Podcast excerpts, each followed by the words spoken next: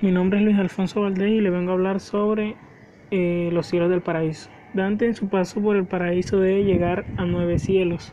En compañía de Beatriz hace esto. El primero es la luna, que corresponden a las almas de quienes incumplieron sus propios votos por ser obligados. Aparecen como imágenes nítidas en espejos o en el agua. Después está Mercurio, que corresponden a las almas que buscan honores, gloria, a través de buenas acciones. Se presentaban como esplendores que cantan y danzan. Luego se encuentra Venus, que aquí se encontraban los amantes, los que hicieron bien por amor. Se encontraban eh, por medio de esplendores que se movían muy rápido. Luego estaba el Sol, donde estaban los sabios y doctores, los cuales danzaban y cantaban alrededor de tres círculos concéntricos.